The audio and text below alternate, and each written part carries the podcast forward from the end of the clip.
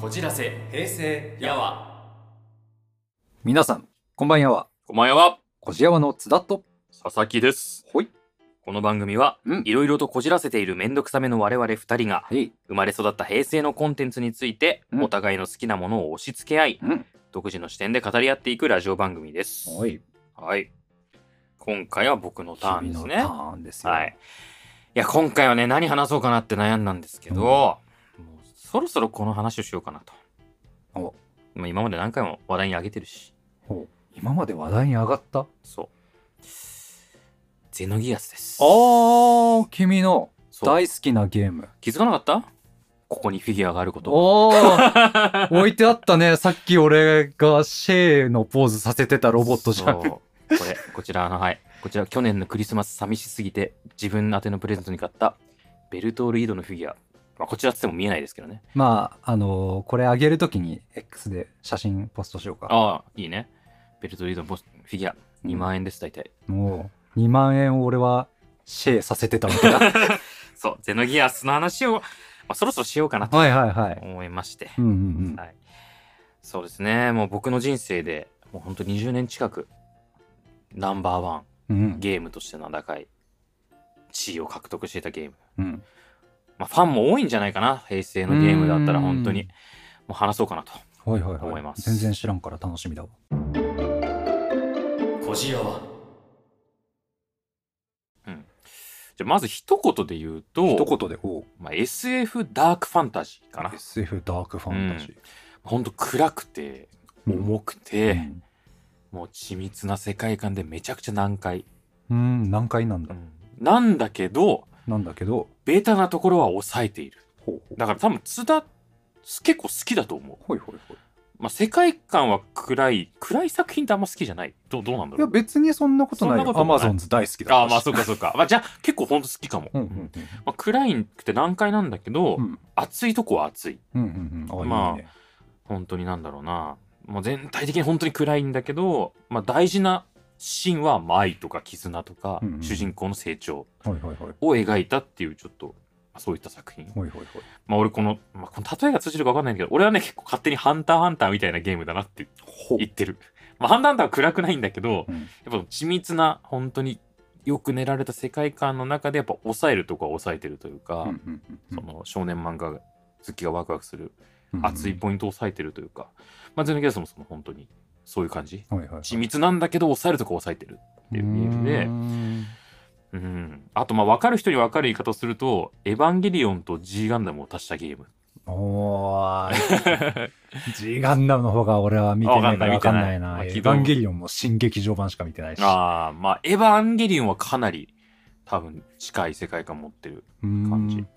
で G ガンダムはガンダムの中でもド熱血らしいね。なんか武闘派って聞いたことあるよ。そう。まあこれを足したってどういうことって感じなんだけど本当にそれを足したみたいなゲーうムん。うん、本当に僕ね人生の中で、まあ、数百本以上多分ゲームやってきてるんですけど、はいはい。本当にこれを超えるゲームってほとんどいやもう本当ファンタジー作品ないなっていうレベルで、まあ、好きなゲームで本当リメイク作品とかも最近多いけど本当にリメイクしてくれたらいくらでも出しますっていう、ああ、されてないんだ。されてない。っていう、まあ、本当作品ですねはい、はいはい。でまずじゃあ、まあ、あらすじとか設定の前にちょっとなんか魅力みたいなところをいろいろかいつまんではいはい。話させてもらおうと思うんですけどうど、した？えっと、まずね、98年、1998年の98年2月に発売されたゲームで、うん。まあまあギリギリ98年、まあほぼ97年というか、まあうん。みたいな時で、まあこの時どんな時代だったかっていうと、うん。まあエヴァンゲリオンの本当にそれこそうん、旧劇場版がはいはいはい。97年なんですよ。で、多分その辺の影響かなり、まああるんじゃないかなっていう。まあ、エヴァの影響を受けてるもの多かったらしいからうんね。でもかなり多分、うんよく、なんだろう、並べて語られるところではあるそうなんだ。感じで、本当ね、とにかく中二病要素がもう、すべて入ってます。思いつく限りすべて入ってる。ほまあ中二病って言っても時代によってさ、若干変わるじゃない、う。うん。中二病と言われるものは。まあでも当時の中二病というか、うん。要素は本当にぐ、あのー詰まってると。はいはいはい。まあ、例えば、まあ、まずかっこいいロボットめっちゃ出るんうんですよ。まあこれは中二っていうかまあ普通にうん。普通にかっこいい。かっこいいねって感じなんだけど、あのーまあ、例えば古代文明の遺跡、うん。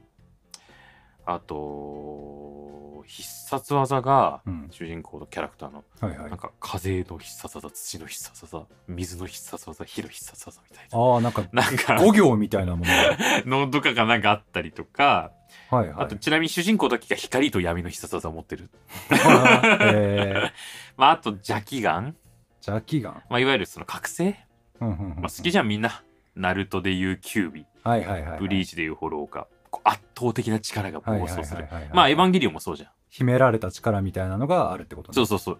エヴァンゲリオンもピンチでこう暴走してとかあるじゃん、はい。あと本当に謎の組織とか出ます、はい黒幕。うん。あの、なんかあの何？エヴァンゲリオンでもあったと思うけどあのキューブ。ゼーレ、そう、キューブ。ブがいっぱい並んでて、なんかよくわかんない難しい会議してるみたいな。めっちゃ出る。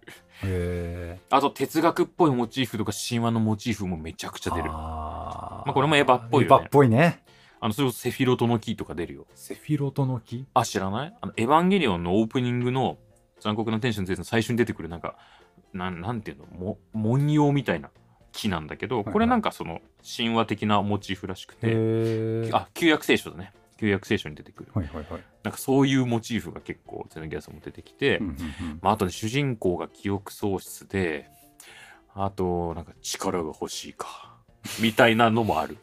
まあそ、そういうなんかその、なんていうの、本当に、うんまあ、昔からある、その、中二病って言われがちなやつ、かっぜこいいかっこ。いいみたいなのがうん全部詰まってる。はいはいはいはい。これちょっとウィキペディアから引用なんですけど、えっと、ストーリーは比較的多数の伏線があり、うん。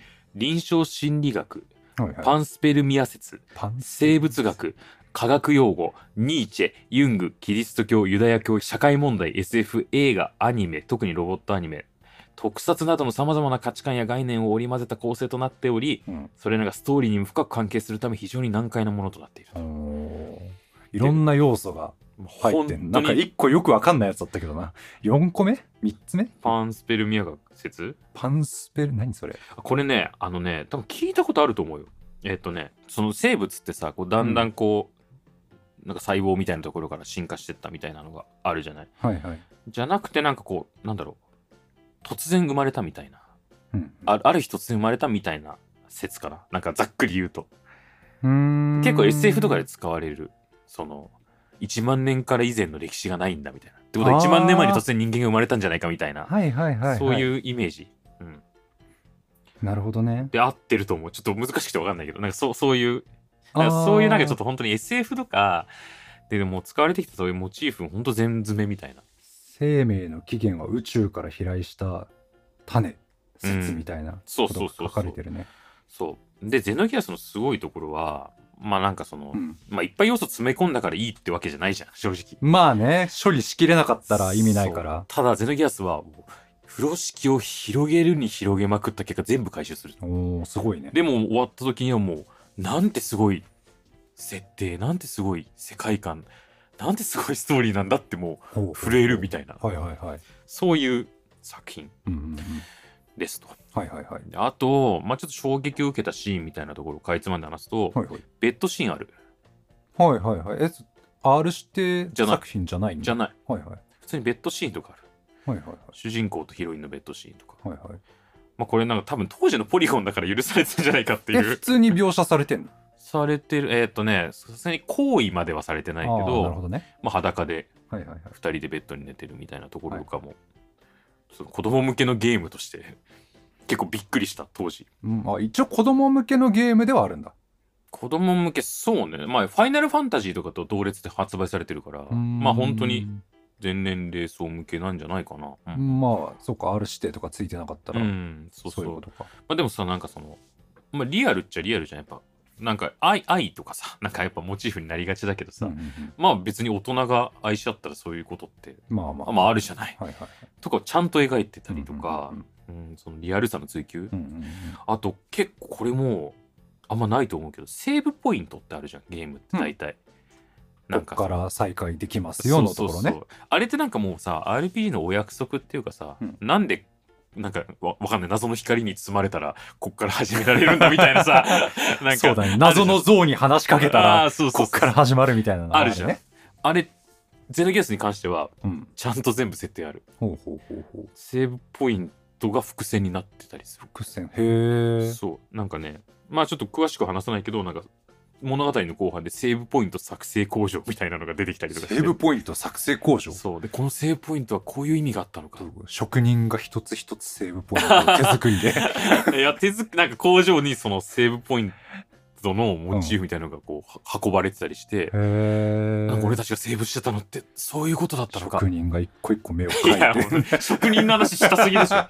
まあ、とか、あんまないじゃん、でも。うんうんとか、なんか本当に世界観のその、緻密さに本当にもう余念がないっていうーかん、ちゃんと全てに理由付けがされてるんだ。そう。しかも無理やりじゃなくて、本当に、もうすな納得感のある。うわ、そういうこと、うわ、あの伏線そうだったんだ。うわ、マジかみたいな感じに全部が繋がってくるみたいな納。得感あるの好きよ。いや、そう、俺もそうなのよ。なんかさ、もうこれ、ぐ愚痴っていうか、なんかあれだ、なんかあるじゃない。例えば、まあ、ちょっと特撮好きだとあれかもしれないけどさ、うんまあ、なんか、こう、名乗ってたりとか、変身シーンを敵が待ってるとかさ、あ まあ別にそれはお約束で俺もそれはそれで楽しいんだけど、うんなんかやっぱそこ、そういうなんか、戦いは命がけなんだとか、そうだね。なんか本格派な作品に巡り合うとやっぱちょっと嬉しくなるというかそうだねさ。。仮面ライダー龍騎とかでもね、変身のポーズしてる間に後ろから鉄パイプで殴られるシーンとかあ そう、あるんだ。そう。でもちょっと嬉し嬉しいって言ったら変だけどさ、なんか、うわ、ちゃんとやってんなっていうう、んなんかちょっと、上がったりはするじゃん。そうだね。そうそう。ここちゃんと考えて作ってるんだ、みたいなそう。嬉しいよね。ちなみに余談だけど、ハンターハンターの富樫先生も、うんなんかそれを言ってた。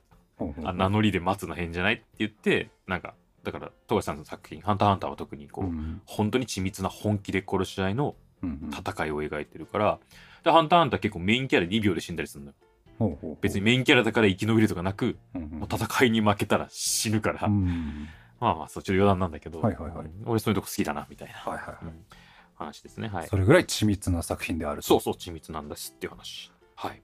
で、次にあと予備情報的なところも話すと、はいうん、まあ、予備情報っていうか、まあ、市場的にどんな評価をされてるゲームか、えーと世間一般でどういうふうに受け取られてたかうんみたいな話ね。話で言うと、えっと、まあ、スクエアっていう会社の作品ですと。エニックスと合体するあ、前。そうそう。あの、ファイナルファンタジー、それこそ本当に、うんうんうん。で、こう、名を馳せた会社の、初めてボイスがついたゲームかな。声優さんが。フルボイス。フルではないんだけど。まあ、ムー要所要所要所要所その戦闘シーンとかに声が入ってたはいりとか。あとムービーがこう随所に挟まれるんだけど、うんうんフルアニメーションのムービーが入って、ちゃんとキャスティングがされてるってちなみに、え、ハードは？プレイステーション。プレイステーション。そう。なるほどね。っていうゲーム、はいはいはい。うん。そうそうファイナルファンタジー7とかも当時声なかったからさ一切。おお、そうなんだ。うん。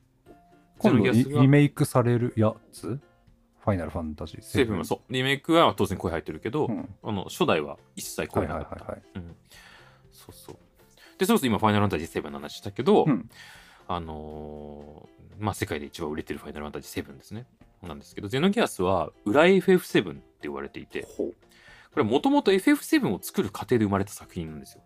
へえ。そう。まあファイナルファンタジーの、まあ、プレイ今まで6まで多分スーファミだったんだけど、うん。プレイステーションでこう急にこうハードのなんだろう機能が上がって、うん。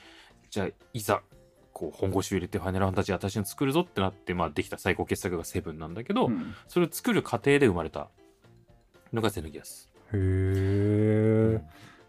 土人を進化させたら鉄火人になるけど、その時に生まれる抜け人みたいなもんか。うん、ちょっとよくわかんないんですけあど。あ、そうだ、お前ポケモンルビーサファイアやってないいや、つだった。多分分かっててもよくわかんない例えだったと思う。い やいや、わかる。るよ。これ聞いてる人は絶対にわかる。まあねえ、皆さんねわかるよねわ。かんないですけど、あのーなんだろう、まあ、作ったその FF7 の案として作られたんだけど、ただちょっとむずすぎると。うんファイナルファンタジーって本当全年齢対象の、うんうんまあ本当にメジャー作だから、うん。はいはいちょっとこれは暗すぎると。はいはいはい。重すぎる、暗すぎる、難しすぎるっていうので、ボツになったんだけど、うんまあ、ただ出来がすごい良かったので、まあ別で出そうっ一個のゲームとして別で出すってことね。ていうはいはいはい。なったゲームで、だからその当時のテレビコマーシャル、うんゼノギアスののフレーズが、聖剣伝説が出ない理由、ファイナルファンタジーとは異なる可能性、そしてゼノギアスっていう CM だった。ほう、なんか有名なゲームを2つも並べて。そう。なんかそ、してゼノギアス。そう。なんか強気だよね。なんかすごいよねその二つ分かんないと何も分かんないっていう。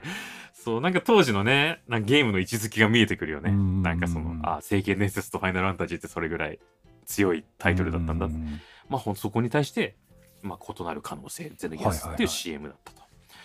で、えっと、ファミ通のうん平成のゲーム最高の一本という企画で10位に選出されていて、うんうんうんうんえっと、続編を待望するゲームタイトルでは5位。5位。でね。ちょっとなんかネットで調べた時に出てきたんだけど、楽天市場でうん今こう多分新品売り出されてるんだけど、6万円ぐらいで取引されてる。もうプレミアついてんだ。そう、もうとにかく名実ともにも超超名作の。移植とかもされてないの？えーっとね、されてないね。あ、そうなんだ。じゃあ本当にプレステでしかであきない。えーっと、厳密に言うと、うんあの、プレイステーションアーカイブス。あ、はいはいはい。なんか PS3 とかでネッそう、トで。なんか昔のゲームできるよみたいななやつには入ってて、あ、なるほどね。ただそれがもうプレイステーション3までしかできないから、あ4とか5ないんだ。ない。だから、そうなんだ実。質今できるのって PSP と PS ビータとうんプレステ3ぐらいじゃないかな。はいはいはい。ていうあとは普通にソフト買ってプレイステーションでやるやるしかないから、はいはいはいかなりなんかもう、やって、ハードル高いよねそう、やってもらうにもちょっとハードルが高いはっていうところが本当に、なんか唯一本当なネックな、あーポイントというかなるほどねなんか権利関係とかあんのかなある。ああるんだまあちょっとその話も後でしようかなと。はいはいはいはい。まあ、そういったゲームです。まあ、とにかく本当に、まあ、僕も大好きだし、世間的にも本当に、ちゃんとそのファミ通とかそういったところで評価されてるし、まあ、プレミアもついてるぐらいの作品ですと。はい。うん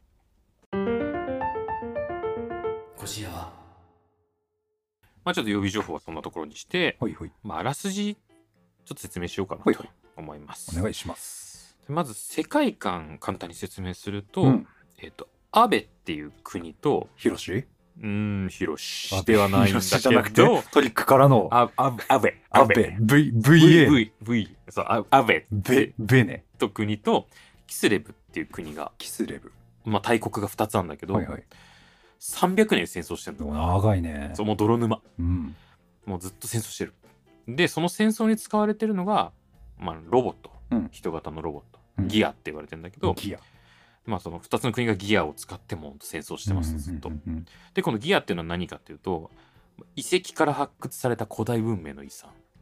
ロックマンダッシュじゃん。まあそうね。覚えたよ、俺うん。この間聞いたから。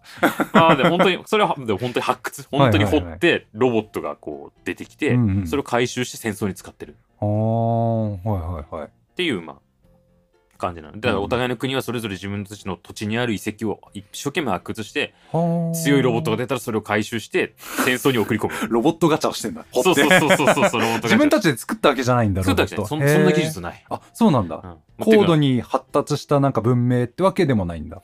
まあまあまあ、多分、まあ発達はしてるけど、そこまでじゃない。まあ、ロボット作れるほどじゃない。人型の本当にいろんな超兵器みたいなのを作れるほどではないから、うんうんうんまあ発掘して回収してっうんはいはいはい。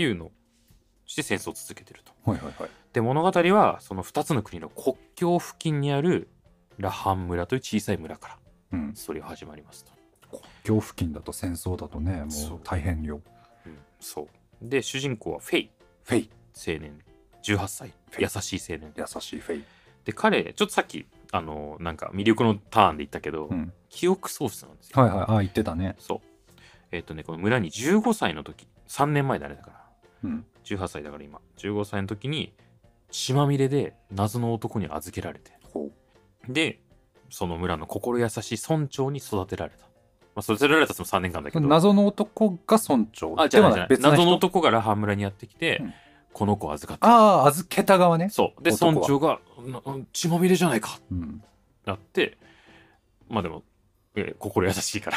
まあとりあえず預かって、はい。まあこの村で育ってきたと、はいはいはい。でそのさ15歳以前の記憶が一切ない。はいはいはいはい。だからよそ者ではあるんだけど、まあ、うん本当にもうあったかい村、うん。みんながすごい親切で優しい牧歌的な村で温かく育てられてきたと、うん。そう。でフェイの趣味がうん。絵を描くこと、絵を描く。いいじゃん。これがめっちゃうまい。ほうほうほうほう。18歳にしても本当にもうどうしたってぐらいうまい。どうしたっていうぐどうらいうまいした？ってぐらい。プロプロ本当にプロの油彩はいはいはい。画家みたいな、そう。であとなぜか武術の心得がある。ほめちゃくちゃ強い。でも記憶がないからなんで自分はこんなに絵がうまいのか。う。うん。なんか格闘技ができるのかがわからない。うん。みたいな,、なるほどね。まあキャラなんだけど、まあ、本当に穏やかな村であったかく育ってきた。うっんていう平和な日々。うんから始まるんだけど、うわ壊されそう。ん、でしょ？う 壊されそう。ではいはいはい。フェイには、まあおえー幼馴染っていうか、まあ、あの親友が2人いて、はいはい。一人はアルルっていう女の子。あるめちゃくちゃ可愛い。うん。村のアイドルみたいな、うんうんうん。でもう一人はティモシーっていうティモシー？男性。これもめっちゃイケメン。ほいほい。で優しい。優しい。みんな優しい。そう。でティモシーとアルルは同い年だから、うん。フェイと。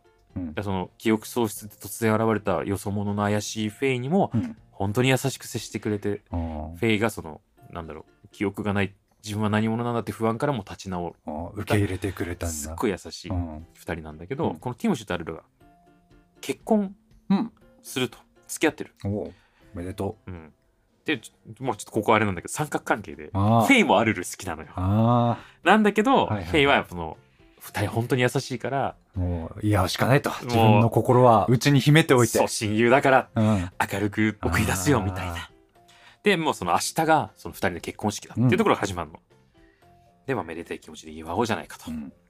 うん。でその村のすぐ近くの山の上に先生って呼ばれてる人がいるのよ、うん。まあ医者兼科学者みたいな人で、はいはいはい。まあいろいろ機械とか詳しくて、うん。で明日の結婚式のためにカメラとかライトとか借りてきてよって言われてその先生のところから。ちょっとじゃあ行ってくるよ。つって、うん。明日楽しみだなっつってうん。行ってくるわけ。で機材借りて、うん。じゃあちょっと村に戻って切ないけど明日結婚式か2人の。うん。で戻ろうとしたら村がうん。燃えてんのよ、やめてよ。やめてよもう。はいはい。つっても急いで行くわけよ。うん。そしたら村でもロボット同士が超戦ってるわう。けでなんでこんなどうしてってなるわけ。そね。したらそこにうん。ロボットがあのフェイの近くに不時着するのよ。はいはいはい。ガシャン、うん。それを見たフェイが、まあ、記憶ないんだけどなぜか、まあ、ピーンってなって。うん。で村を守らなきゃ。でそのロボットに乗り込むわけ、そしてなぜか操縦できるのよ、ああうん。実は昔みたいなのがいやあるんだろうねっていう。ね。で、まあ、戦闘するのよ、はいはいはい。村を守らなきゃってやんだけどその戦火に巻き込まれてティモシーが死ぬのよ。うわーもうやめてよそういうの。それでフェイは、うわーショックになってえもうそれ自分のせいでって思っちゃったってこと？まあそうね、うん。それでうわーってショック受けてロボットが暴走してうん。村を粉々にするの、うわアルルも殺す自分の手で、うわもう。村長も殺す。うわーで村ややけどからで、まあ、気がついたらどうなったんだ？って言ったらもう村人たちが冷たい目でこっちを見てるわけ。だからよそ者は嫌だった。な。んであのロボット操縦できんだ？あいつは何なんだ？あいつのせいで村が。そうなっちゃうわな。嫌だ。よそ者うん、お前のせいだ。なってもう村にいられない。うん。ってなっ出ててくわけだ。その、まあ、ロボット自分が乗ったロボット、まあ、そこにあるとそのまた戦火に巻き込まれるかもしれないっていうのもあって、まあロボットと一緒に、まあ、村を出ると、うん。ロボットのセキュリティどうなってんだろうね。認認証とかないの？認証認可の機能とかないの？あーそうまあそんなまあちょっと水差すな。ごめんよ。確かにねごめんよ。まあ確かにそそこもしかしたら伏線かもしれないしあまねあ確かにね。ああまあでも確かにそうね。それはあるかも。あるんだ。別に描かれないけどあるかも。確かに、でまあその本当にこんなロボットが村に降りなきゃクソでも俺は弱いからその世界中を旅するのにうん。生身じゃちょっと危ないから、うん。仕方なくうん。いやいやそのロボットに乗って、まあね自分の村壊した元凶だしね。そうそう。でまあ世界中ちょっと旅に出るっていうストーリーなんだけど、うん。まあ、やがてそのなぜその記憶喪失なのかとか、うんうんこの戦争ばかり起こってるこの世界に隠された真実黒幕、まあいろんな秘密がほんと緻密に積み重なってるんだけど、うんはいはい。そういったものを知っていって、うん苦悩の中で主人公が成長していくっていうはいはいはい。どうすか？いやなんか辛いけどいいね。いいでしょそう 辛いけどいいでしょ？うん。いやもうそうだからもう本当にいたたまれない気持ちで始まるの。あんなにもうもう本当伏線じゃん。もうあのもう幸せに幸せに幸せにされて全部自分の手で壊すもうなんか結婚式っていやもう壊される前提じゃんもうなんかももうずっと積み重ねて最初。なんかもうこの村に来て3年かとか言われるわけ村人に。いやなんか最初血まみれでどうしたかと思ったけど本当にあなたがいてよかったわとかいろいろ言われるわけ村人に。優しくてフェイもあありがとう僕もみんなのおかげでこんなに楽しく暮らしてるよっつって、はいおいアルルとティモシーのエピソードがあるあるわけよ、うん。なんかもういやお俺お前のおかげでこんなに明るくなってよせよみたいな。明日結婚式楽しもうなとかもう全部やってんのそれ辛いよ。でまあストーリー、はいでまあいろんな仲間とかも出会うんだけどん。道中で、もうこのキャラクターもねストーリーがもう深くて重い。ほめっちゃ仲間になるんだけど、うん。本当に全員一人のエピソードで一個ゲーム作れんじゃないかなぐらい重くう。て、うん。もうウィキペディアとか見たらわかんだけど、うん。アホほど長い。そのキャラクター説明が。そうなんだ。で例えば、はいはい。まあ仲間にある。最初に序盤に仲間になるバルトっていうキャラクター金髪のイケメンで眼帯をしているキャラクターなんだけど、こいつの設定は国をクーデターで追われた王子で王子？海賊をやりながらその国を取り返すために、まあ、資源を集めたりとかして復讐を誓ってるっていうキャラうん。もうなんか狙うそういうなんかさもうでも国を追われた王子が国を取り返すっていうだけでゲーム一本できそうじゃんうんビビだね。ビビだね。あそうだねあのあれねアラバスタ編編ができる。そうそうそう。みたいな、本当にうんキャラクターも本当に、脇役っていう脇役本当にいなくて、仲間一人一人に重たくて辛くて、でも、でもどっかこう胸が熱くなるみたいなストーリーがもう本当に全員に用意まあされてそうだよね。それが主人公でもいいぐらいだもんね。そうそうそうそう。で、結構、まあ重たいテーマもあって人種差別とか、うんそういうのはいはいはい描かれた作品、あの、キャラクターとかもいて、まあ本当に重厚な物語になってますと。いう感じですね。はいはいはいあらすじは。はい。で、次に、まあ、ゲームシステムの話をしとこうかな。ああ、確かにどういう戦闘をするんだろう、ロボッああ、気になる。トで。えっ、とね、まあ、ちょっとそうだな。まあ、ちょっとまた FF7 の話ちょっとするんだけど、はいはいここやっぱ対比されてるのよ。同時期に作られたゲームだし。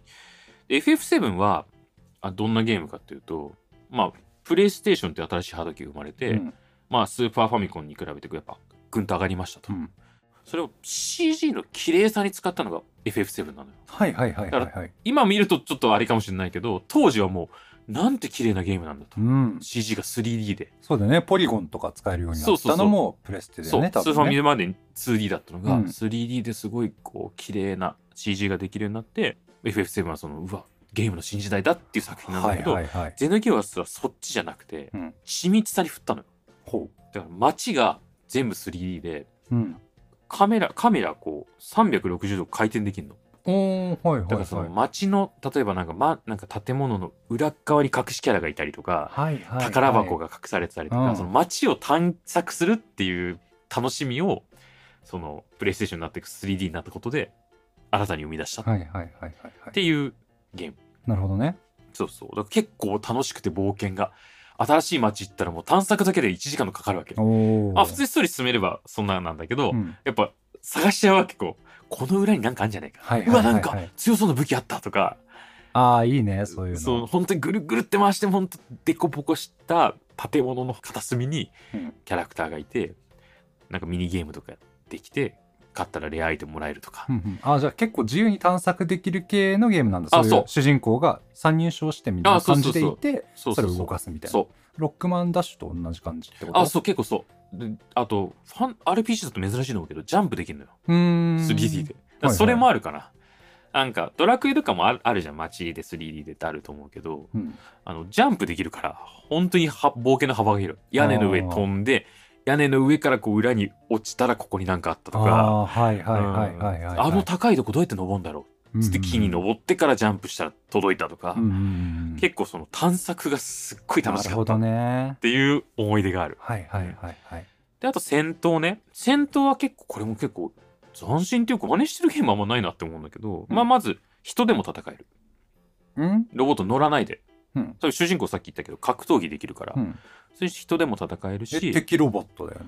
ああるある。それもある。そのパターンもある。えでロボットって大きさどのが人と同じぐらい？いや乗るからのガンダムぐ全然めちゃくちゃでかい。十何メートルとか。そうだよねそれと生身で戦う戦う。できる。やろうと思えばできる、るうん、すごっ。できるし、まあ、ロボット乗ることもできる。だどっちもできる、へえ戦闘バーンと始まって敵出てきてあこれ勝てねえってなったらロボット呼んでロボット乗って戦うもできるし、ちょっとなんか鍛えたいなみたいな。うん。主人公あの生身で戦うと必殺技覚えるのよ。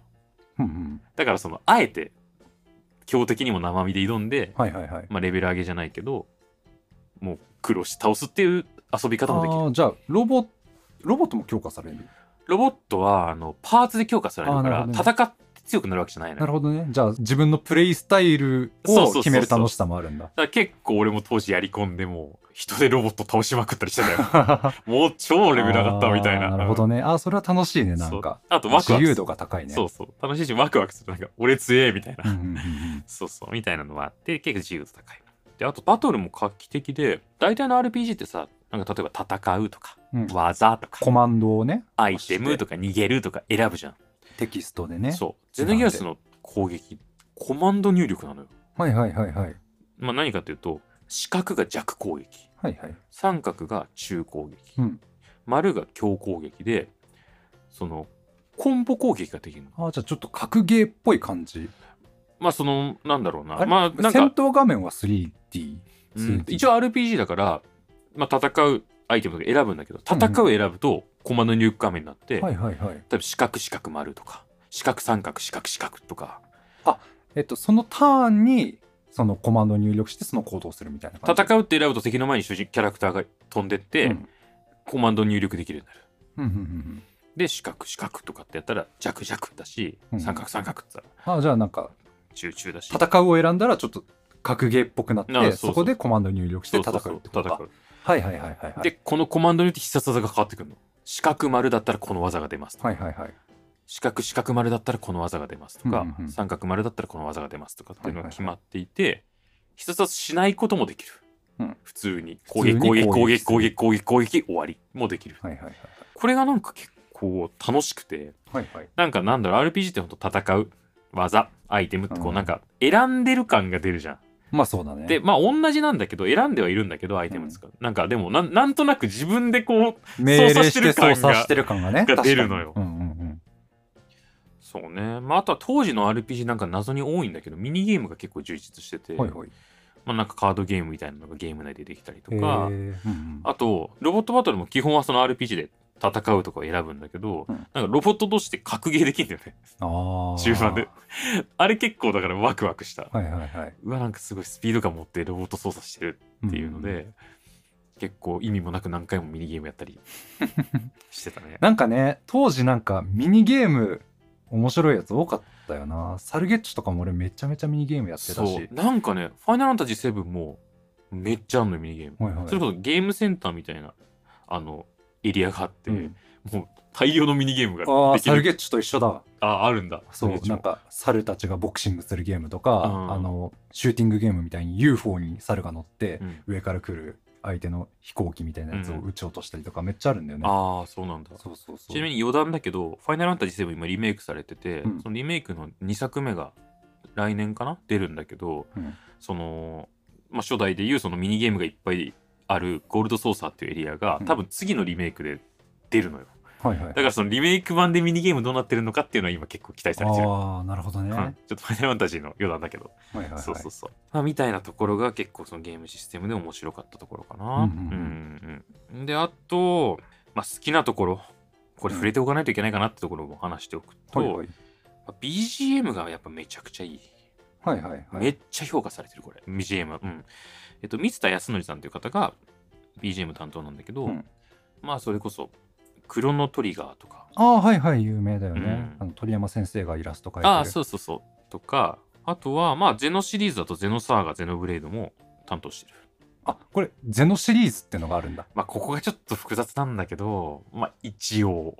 一応。一応。あじゃあ明確につながってるってわけではない。繋がってまあさっきちょっと話したけど権利問題でちょっといろいろあってなるほどね。はいはいはい。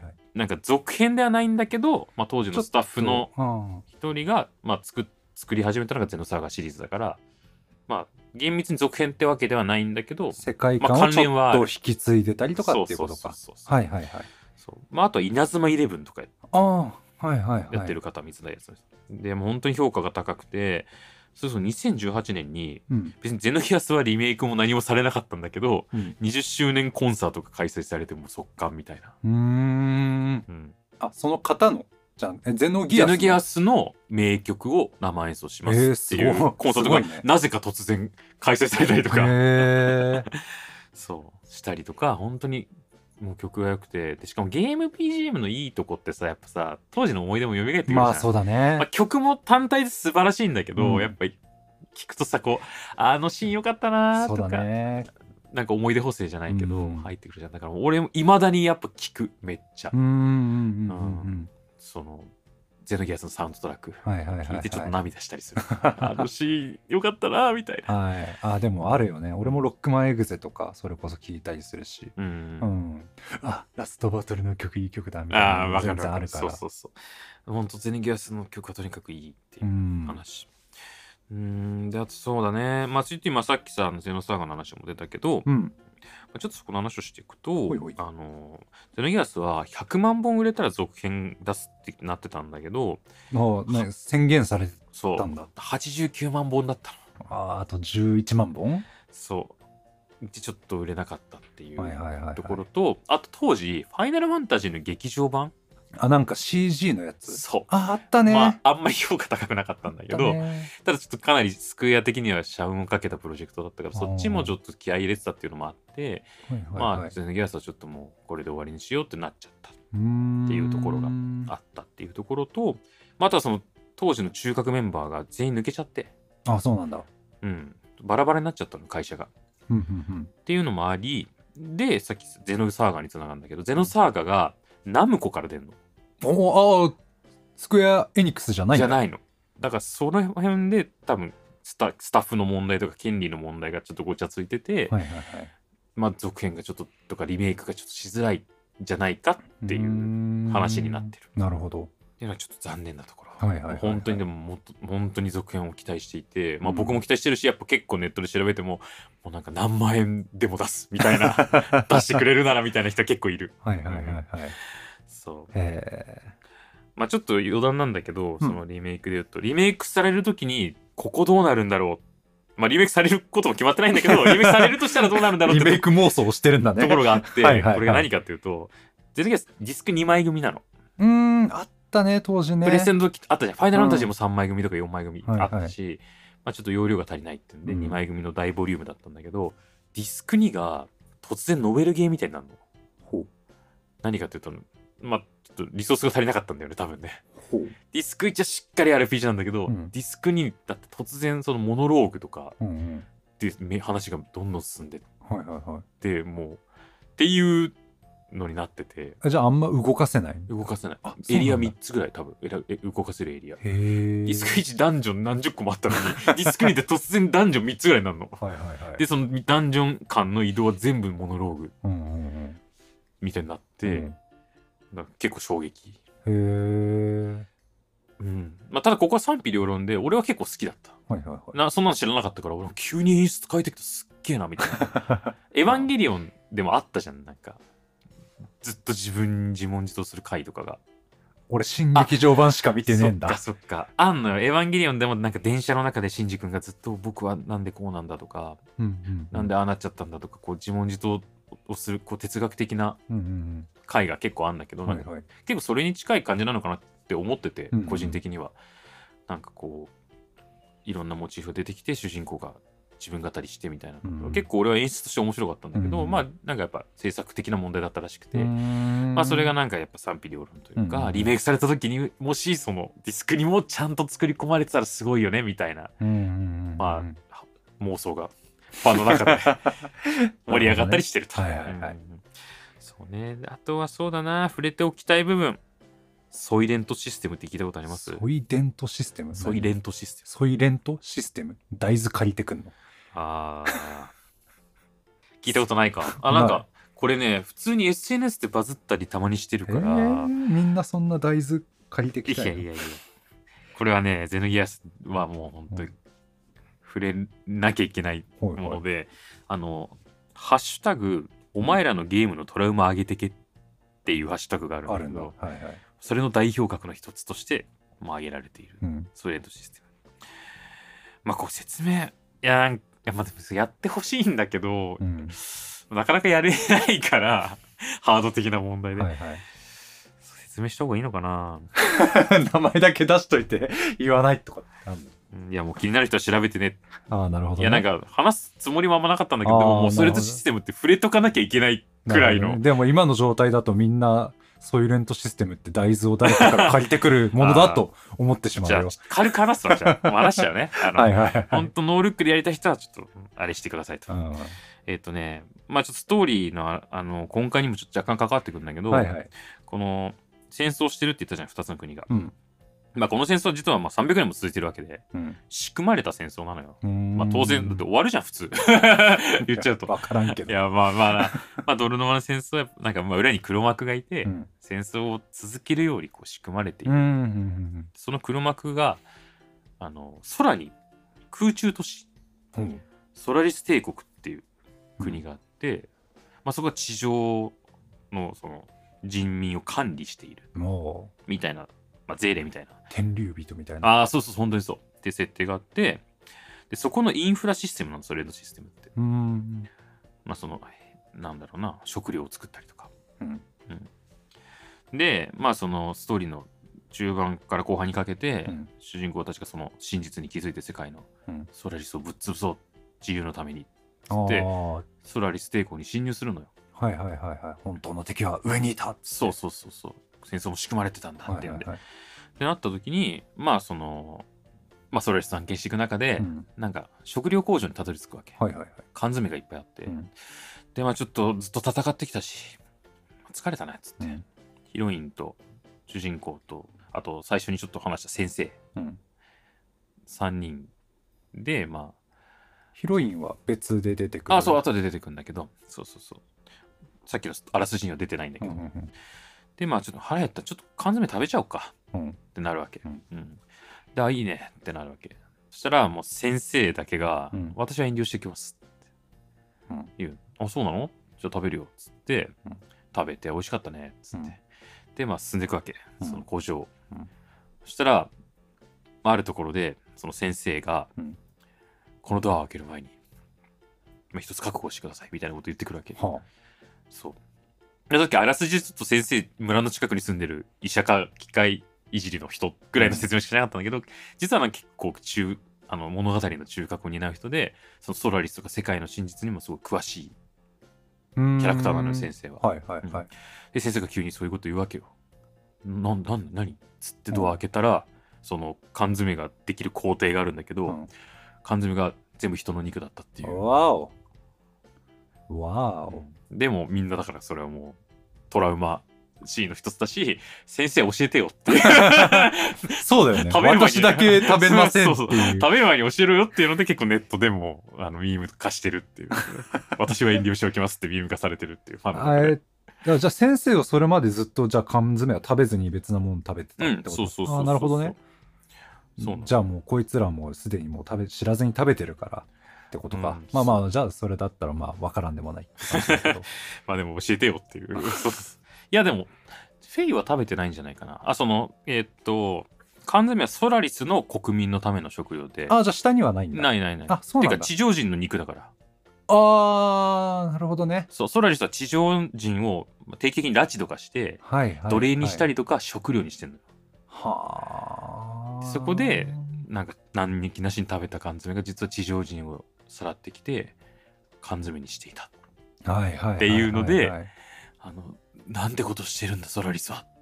まあ、ソラリスは本当にもう地上人を、いやでも家畜としか持ってなくて、うんうんうんまあなんか奴隷とか、まあ優秀なやつは奴隷にしたりとか、まあなんか出来損ないは食料にしたり、はいはいはいみたいなことしか考えてない。うん。うんっていう組織だから。そう。あでも天竜人だねマジでいや、本当にそう。うんうんうん本当にそう。うん。そうね。っていうのがある。まあ、あと俺がすごい好きな部分をもう本当にピックアップだけすると、うんあのーまあ最初に言ったストーリーの熱い部分にもかかってくるんだけど、うんあのー最初さ、村をほ破壊した、その、村を破壊した元凶だからさ、主人公のロボット？ロボットが憎いわけよ。はいはいはいこんなロボットが来なきゃ俺は平和に暮らしてた。うんなんだけども、長い戦いの中で絆が芽生えてくるわけ。ロボットに対する。意思はないんだよね。意思はないんだけど、愛着が湧くってことね。そうそうそうそう。一緒に辛い戦いを繰り広げてきて、自分の記憶も、まあ、最終的には復活して、うん。俺はこういう人間だったんだとか。あ分かるんだ。分かってきて最後の最後のバトルでうん。あの主人公ロボットのことをうん。相棒って呼ぶんだよね。おーん。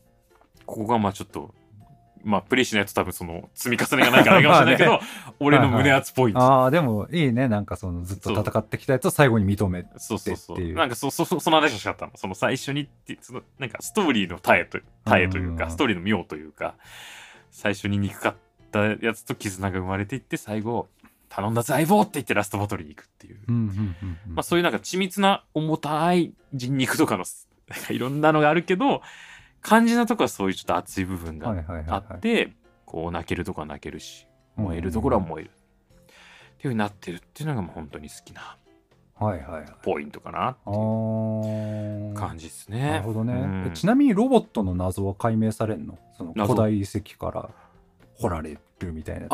実はソラギスが作ったやつですとかって。ああ解明されるというかうんとねちょっとねもう正直覚えてないっていうのが答えになるんだけど、まあ一応されてるっていいんじゃないかな。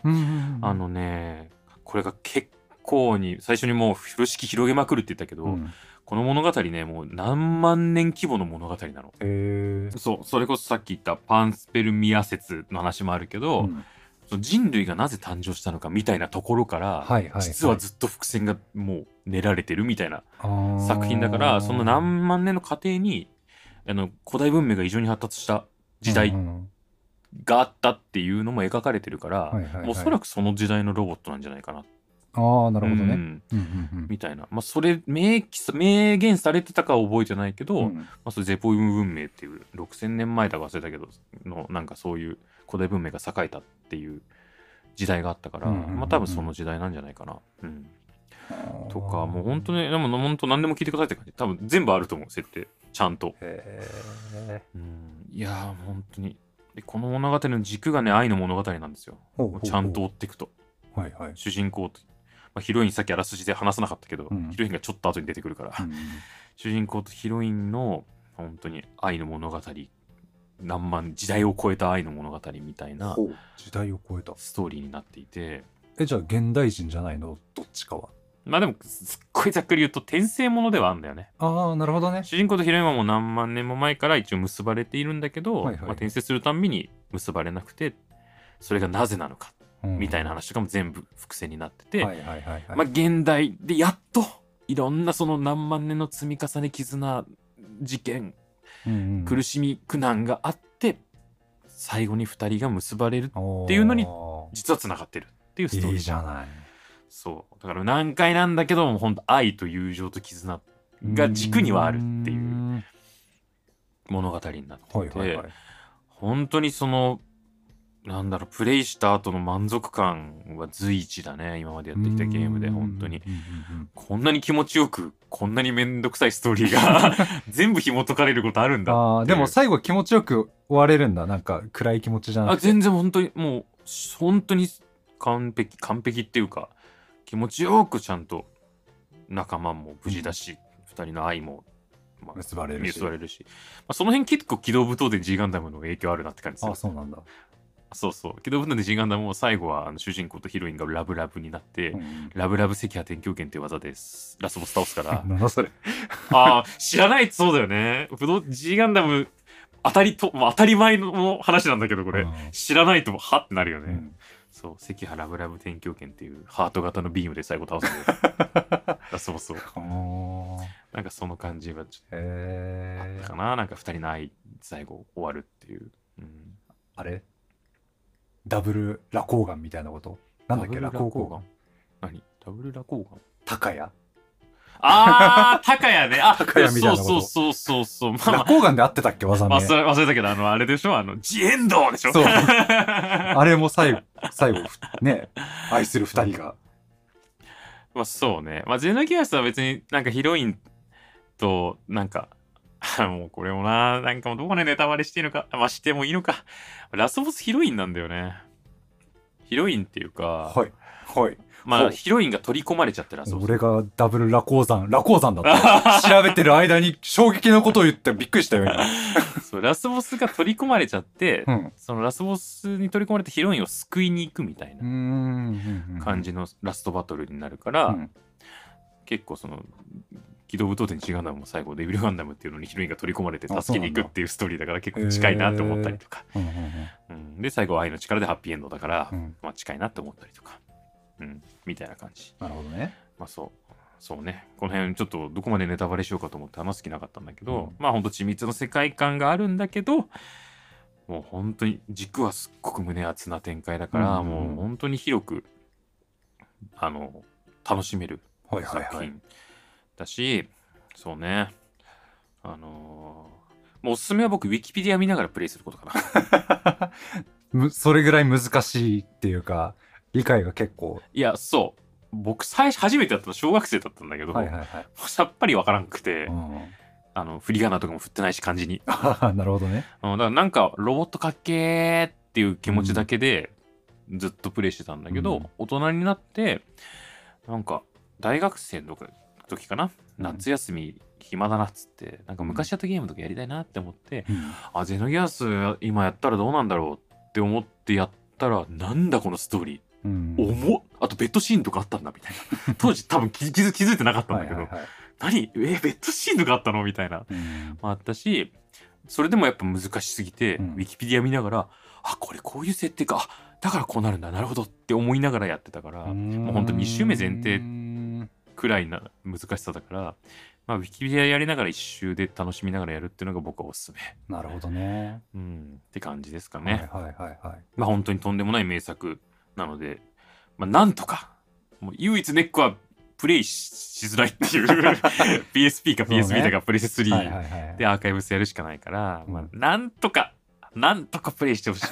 あの感動を皆さんにもはいはいぜひはいみたいなうん。感じでございます。まあそんなところですかね。はいはいはい、はい。こじやはいや面白そうだね。いやもう話聞いてて。大好きだと思う、ん。津田は好きだと思う。どうどう？なんかそういう難解なさうん。なんか設定とかって好き？まあうん。別に嫌いじゃないというか、うん。あとなんか思ったのがなんか今の時代に合いそうだなって今ってさやっぱその考察流行ってるじゃん、はいはい。だからそのまあ一作目はもう結構もう考察され尽くしてるからだけど続編が出たとしたらそういう感じで同じようになんかすごい流行りそうだなといううんかっていや、思ってほんと出してほしいのよ、どうにかして。本当にさ。まあ、ゼノブレイドとかいろいろ亜種は出てんだけど、やっぱりゼノギアスがやりたい。うんうん。っていうのは本当に。今まさになんか時代に合ってそうだから今出たらすごいことになりそうだなって思いながら聞いてたね。出してほしい。でも本当に、まあ、あの、旧作のポリゴンですら感動するから、うんもう本当にぜひ、なんか、え画質が、とか思わないでやってほしい、どうにか。んうんなるほどね。はい。こんな感じですか？そうっすね。はい。じゃあ今回はこんな感じではい。はい。じゃあ、ポッドキャストのフォローと高評価、引き続きよろしくお願いしますお願いしますというところと、X で、えー、ハッシュタグ、こじあわで感想などなど、ぜひぜひつぶやいてください。はい。えっ、と、ロボットの写真もあげます。もう超かっこいいから。これ、ベルトールイドね、なんか赤くてトゲトゲしてる。そう、これね、ベルトールイドっていう、ちょっと主人公機の亜種なんだけど、さっきシェイしてたよね。それお前がなんか急にポーズ取ったからだよか超、超かっこいいんだからな、ゲーム内でも。超強いし。あげる写真シェイのやつにしようぜ。へえ。かっこいいやつをあげたいらしいです。はい。はい、はいということで、お便りもお待ちしております。はい私もゼノギアスやってたよとかっていうのをね、うん。ぜひぜひ。ひ熱い思いを聞かせてください。ぜひ聞きたいです。本当に聞きたい。本当に聞きたい。はいうん 本当に聞きたい。聞かせて。みんな聞かせて。はい俺にゼロギアスの話を。はい。はい、お便りはね、番組概要欄の Google フォームから送れますんでお願いします。お願いします。はい、ライブの宣伝してちょ。するよ。10月29日に、工藤ちゃんというシンガーソングライターのワンマンライブにギターで出ます。はい詳細は工藤ちゃんのツイッターを頑張って探してください。お前自分のツイッターでも宣伝しろよ。よし、とした、一回してよ。一回だけだろ。一回した一回だろ。いや、まあまあ僕もするんで、じゃあ、僕のツイッターも見てもらえれば。はい。まあそうね、はい。いや、もうできれば工藤ちゃんもフォローしてもらって。はいはいはいはいはい。はい。はい。っていうのと、えーっと、ちょっとね、この間ね、えーっと、ダイナストーンズっていう、はいスマホでできるゲームにドラカスっていう役で出てるので、よかったらプレイしてみてください。はい。僕の声が聞けます。かっこいい僕の声が聞けます。はい。っはい。てことで今回もはい終わりにしましょう。はいありがとうございました。ありがとうございました。